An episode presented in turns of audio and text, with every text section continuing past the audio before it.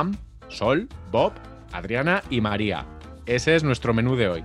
Expliquémoslo mejor que si no parece un listado de concursantes de Gran Hermano. Y esto se supone que es un podcast de series de momento. Hoy en una serie, una noticia y un personaje, Better Things y Better Call Saul, que terminan.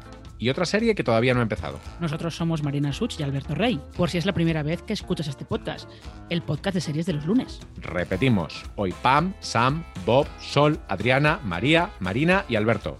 Y un ave con destino Málaga.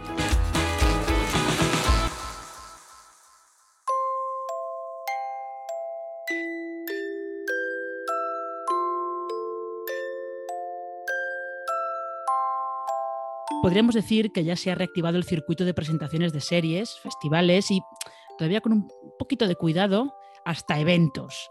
De hecho, el otro día fui yo a uno. Y es que Marina hizo una visita al Festival de Málaga para que le contaran cositas de una nueva serie española. Esta sección es tuya, Marina. Se llama Heridas. ¿Qué más sabes? Se llama Heridas, la va a estrenar eh, A3 Player Premium en abril, más o menos. No dieron una fecha concreta, pero abril. Y esta es un remake de una serie japonesa que se llama Mother. De esta serie japonesa hubo un remake de una que, un remake eh, turco que se vio en España con el título de Madre. Y esa serie tuvo tanto éxito en su paso por Nova que desde A3 Media decidieron que el formato era pues eh, bastante adaptable a España y eso es lo que ahora es Heridas, que es un eh, dramón, dramón no, es un mega dramón, porque ya pues voy a contar la premisa también. Em, la premisa es que tenemos una niña así como muy, muy mona y muy adorable, que eh, su madre, pues... Eh, Gradúa el cinismo, Marina, que luego se te va a caer. Eh, a ver, no, gran parte de la serie es que la niña te tiene que parecer de verdad adorable y muy mona, porque si no, no te crees nada de lo que está pasando. O sea, la elección de la niña en este caso es muy importante. la niña además es una actriz que se llama Cosette Silguero. sí, los padres son fans de, de Los Miserables. Eh, se llama Cosette Silguero y ya se había visto antes en Los Protegidos del Regreso, hasta la segunda serie que hace. Lo que pasa con esta niña es que eh, vive en una casa que tiene un ambiente, pues, como no demasiado eh, propicio, no demasiado bueno, y hay una señora que pues se la cruza un poco, de una manera un poco fortuita, entra en contacto con ella, y esta señora sospecha que en su casa pues puede estar en una situación de malos tratos. Y a partir de ahí se desata todo, todo el tema. ¿Quiénes son los responsables tanto delante como detrás de las cámaras de, la serie de heridas? Que por cierto no la han llamado Madre, yo creo, para no ser confundidos con Madres, el proyecto de la competencia. Eh, sí, porque además Madres también es otro súper, hiper, mega dramón.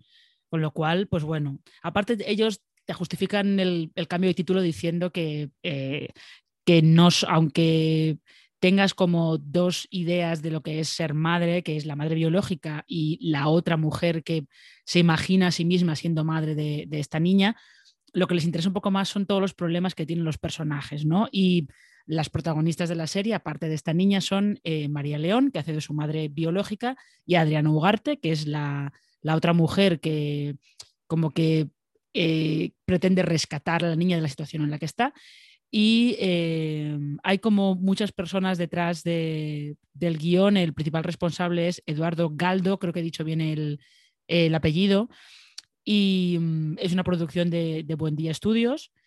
Y como digo, es eso. O sea, eh, yo en Málaga pudimos ver el, primer episodio y lo que ves es realmente un dramón.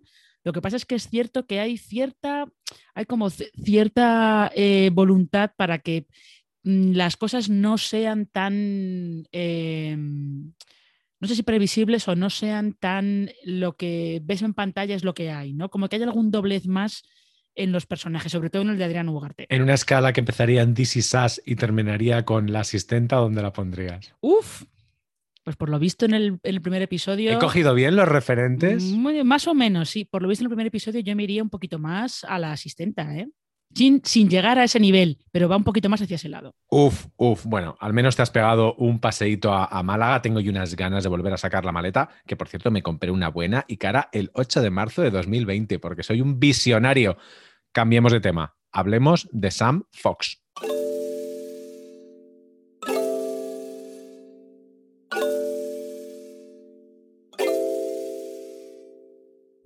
Pero no de Samantha Fox, la cantante. Bueno, perdón, Mocatriz. ¿Mocatriz o Motomami? Esto es un tema que, habría que discutir más. Las dos cosas.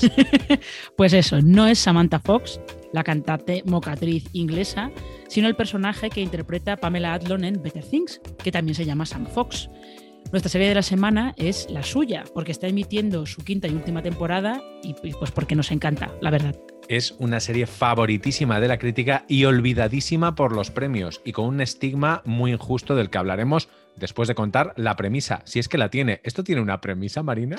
Eh, no, yo creo que no. Yo creo que lo, que se puede contar es eh, pues decir que la serie sigue a Sam, a sus tres hijas que van creciendo con el paso del tiempo. Evidentemente, al principio hay dos que ya son adolescentes y, una que todavía es pequeña, ahora ya pues han crecido bastante más. Y su madre, que es una señora inglesa, a la que interpreta una actriz que es toda una clásica de la pantalla inglesa, como es eh, Celia Imrie, y que es, una completa pesadilla eh, para Sam porque no hace más que meterse en su casa todo el rato. Y ya está, es un poco lo que les va pasando eh, en su vida, porque Sam es actriz, Sam lleva un poco la, carrera que ha llevado Pamela Adlon, que es actriz, actriz ellos llaman working actor. Sí, esto lo eh, dice en el último episodio emitido. dicen, ¿es usted famosa? Dice, no, I'm a working actor. I'm a working actor, sí, no, y realmente Pamela Adlon, eh, yo creo que sobre todo donde es un poco más conocida es por ser, por su faceta de, actriz de doblaje de series de animación para adultos y luego claramente por Better Things, que es eh, su consagración, porque es una serie muy personal para ella. Y aquí tenemos que abrir el melón del estigma que tiene esta serie y la propia Pamela, y es que han sido castigadas, iba a ponerlo esto entre comillas virtuales, pero no, no, han sido castigadas realmente por haber colaborado con Luis C.K., que es el mejor amigo de, de Pamela y co-creador yo recuerdo cuando Luis C.K. le pasó lo que le pasó, bueno, le pasó lo que le pasó, no, a él no le pasó nada, les pasó a otras.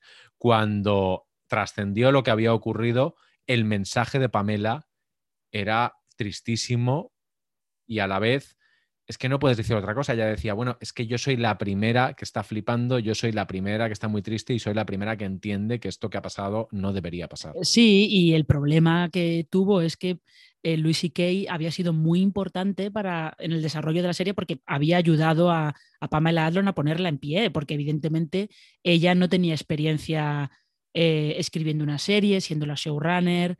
Y, y, más una serie como esta, que no es una sitcom al uso, la capacidad de vender un proyecto tan de autor y tan marciano. Mm, sí, que además sí que es cierto que tenía cierta conexión con Louis, que es la, última serie que había hecho Louis C.K., sobre todo por eso, por ser tan personal y ser tan. tener la manera esa tan especial de, de ver el humor. Y esto yo creo que esto le pasó a Better Things al final de la segunda temporada, ¿puede ser? Sí, más o menos. Además, es que Better Things juega como como Louis, no es esta cosa del self-deprecating, de reírte de ti mismo eh, porque sí, sino que lo que estás pidiendo es respeto a una vida que es como la tuya o como la mía, que de verdad la vida es una mierda y es todo dificilísimo. Y esto es lo que nos cuenta, lo que nos cuesta, los que los cuenta Sam Fox. Una cosa importante es que Pamela Adlon escribe y protagoniza todos los episodios, pero también los dirige prácticamente todos. Mm, sí, es que cuando decimos que la serie es suya, es que es suya de verdad. Y además, como directora, eh, tiene cosas bastante interesantes. Eh, además, yo creo que empezó a dirigirlos todos justo a partir de lo que, lo que pasó con Luis C.K., a partir de la tercera temporada. Yo creo que en la segunda también estaba ya como más, más metida, estaba ya empezando a volar ella sola.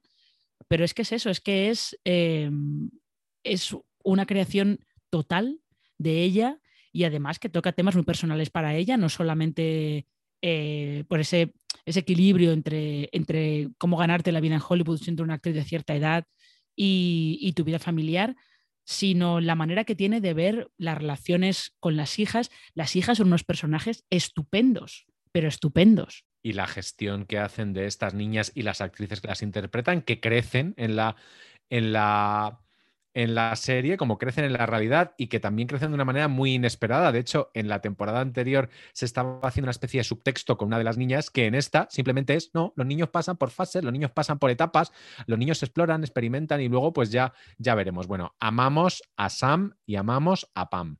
Y a Sol.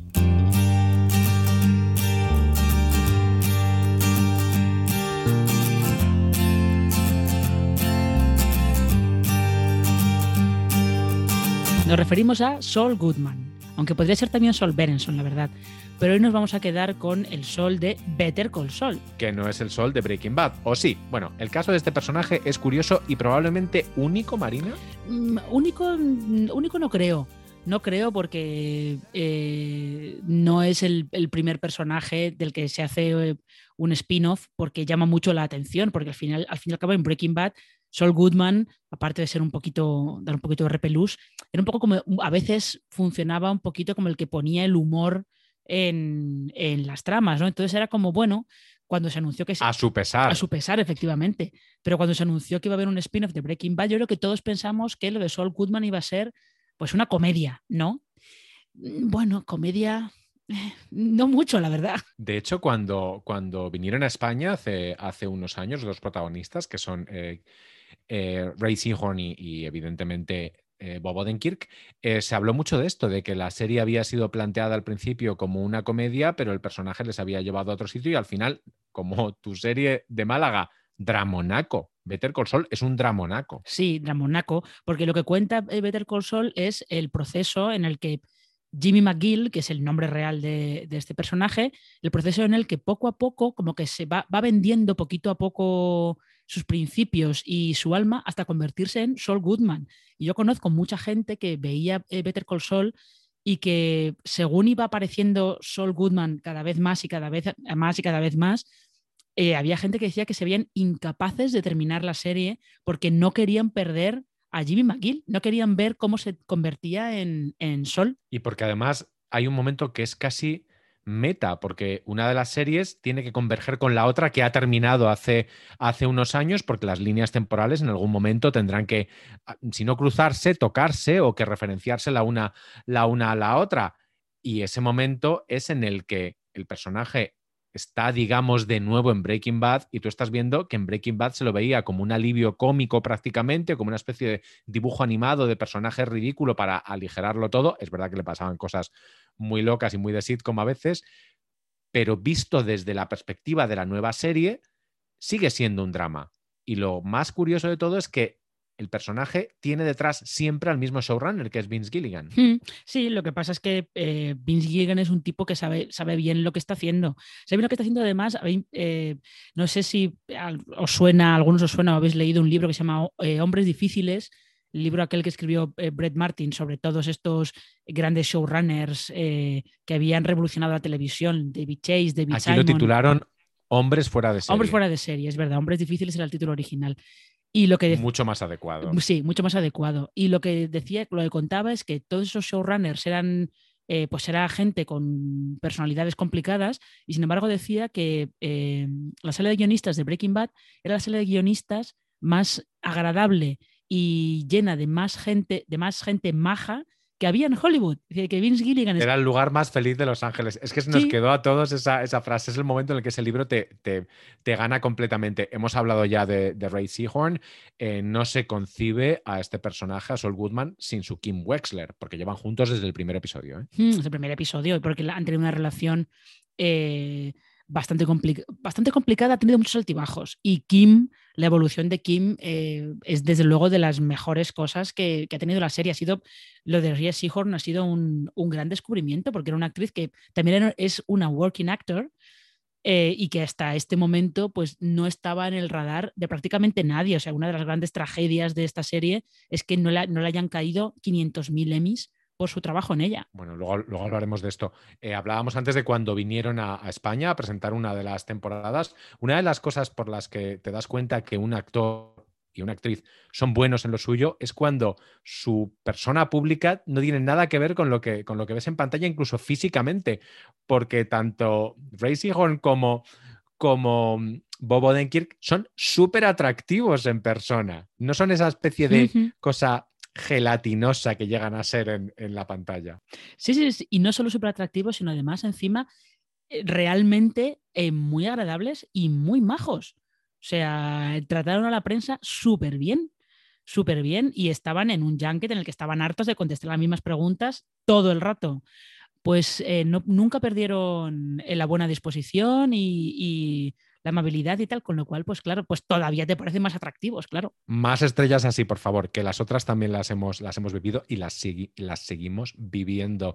En la sexta temporada, que es la que se va a emitir ahora, veremos el final del personaje. Ya, el, el final del personaje, lo que pasa es que quien ve a Better Call Saul sabe que hay un pequeño truco, porque no solamente se está contando la precuela de Breaking Bad, sino que se está contando algo más. Entonces, lo curioso es eh, ver por dónde va a ir ese algo más. ¿Habrá otro spin-off del spin-off? Mm, nunca digas nunca jamás, ¿eh? Otra cosa no, pero esta serie siempre ha tenido, todos los personajes han sido muy, muy, muy spin-offeables, si se puede decir eso.